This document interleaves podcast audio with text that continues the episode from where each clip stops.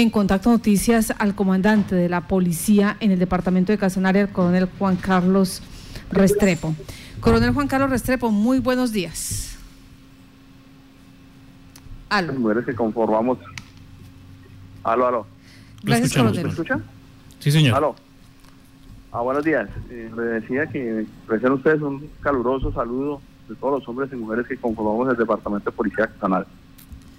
Doctor Juan, eh, Coronel Juan Carlos, en este momento en el Departamento de Casanare, ese balance de seguridad y orden público a hoy 20 de abril, ¿cuál es? Podemos decir que durante la presente semana se capturaron 16 personas, de esas 16, 11 fueron en situación de flagrancia, 5 por orden judicial. Eh, para destacar tenemos que se logró la captura de dos hombres y la aprehensión de un adolescente por violación a medida sanitaria. En el municipio de Yopal, como lo referencia, eran unos jóvenes que estaban jugando fútbol en uno de los asentamientos humanos de la ciudad. En Maní, en Yopal, la captura de dos personas por tráfico de estupefacientes. Asimismo, la captura de dos hombres en Yopal por el delito de hurto. Y en ese mismo municipio, la detención de un hombre por el delito de receptación además de la captura de ocho personas más por otros delitos.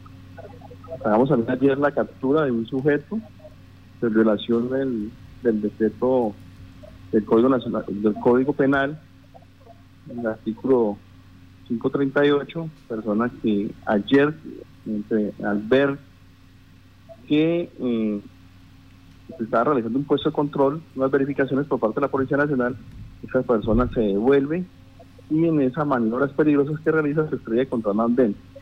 Esta persona fue eh, judicializada por, la, eh, por el delito de violación a la medida sanitaria ordenada por el gobierno nacional y por autoridades competentes. La persona fue dejada, en este momento se encuentra en, el proceso de, de judicialización. Igual forma, reportamos que en la vía entre Yopal y Padiariporo, unidades de la sección de tránsito y transporte, lograron la captura de un hombre de 32 años por el delito de receptación, el cual se movilizaba en un vehículo tipo camión, transportando al interior del mismo vehículo tipo booster que aparece reportado por hurto en la ciudad de Bogotá. En los diferentes controles que se vienen haciendo para dar cumplimiento o hacer cumplir el decreto 531, estudio por el gobierno nacional, referenciamos que desde que comenzó a regir este decreto se llevan 275 horas de comparendo por incumplimiento a esa norma y bajo los parámetros establecidos en el Código Nacional de Convivencia y Seguridad Ciudadana. De estas 275 órdenes de comparendo, 228 se realizaron en el municipio de Yopal.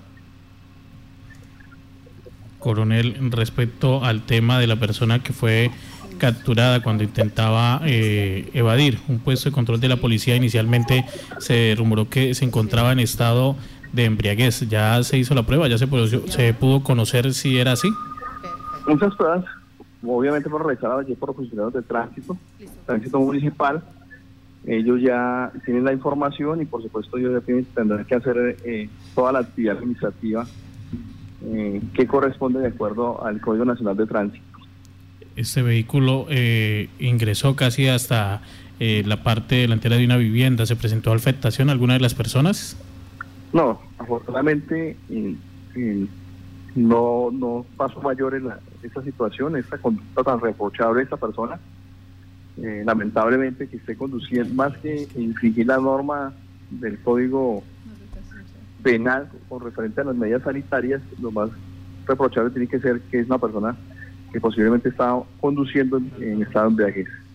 Esperamos los resultados de tránsito y que ellos eh, confirmen o no si esta persona los resultados dieron ese origen. Eh, lamentablemente ese sujeto al ver el control que se estaba haciendo, el control policial que se estaba haciendo, es cuando emprende la huida. Coronel, eh, referente al tema de Yopal, en el hallazgo de un cuerpo en el lecho del río Sur, el cual se encontraba, según pues informaciones de ustedes, en avanzado estado de descomposición, que se ha podido eh, establecer dentro de esa investigación? Bueno, en ese momento ya algunos familiares están en el proceso de identificación del cadáver.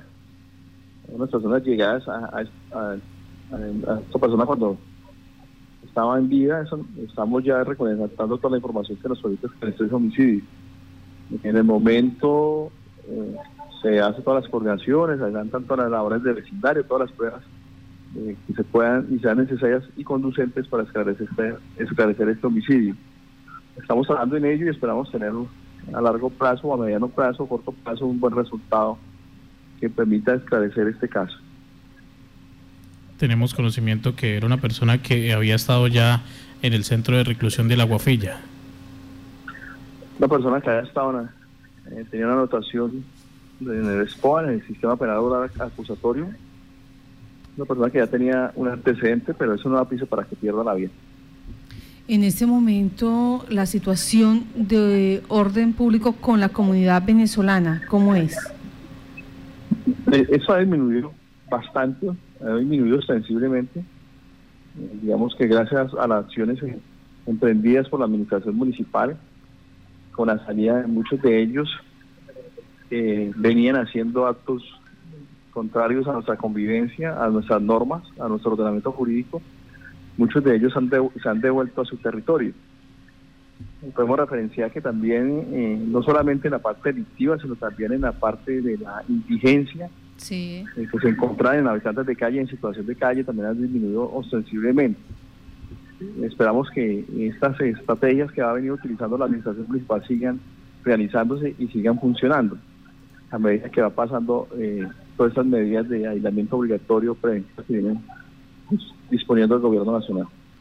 Coronel, en este momento la policía como tal, eh, la implementación de bioseguridad, eh, eh, ustedes han tenido que asumir todos estos elementos o articuladamente con la administración municipal y el departamento se ha venido trabajando pues para poder ayudar a la policía que está las 24 horas pendiente de los casanareños.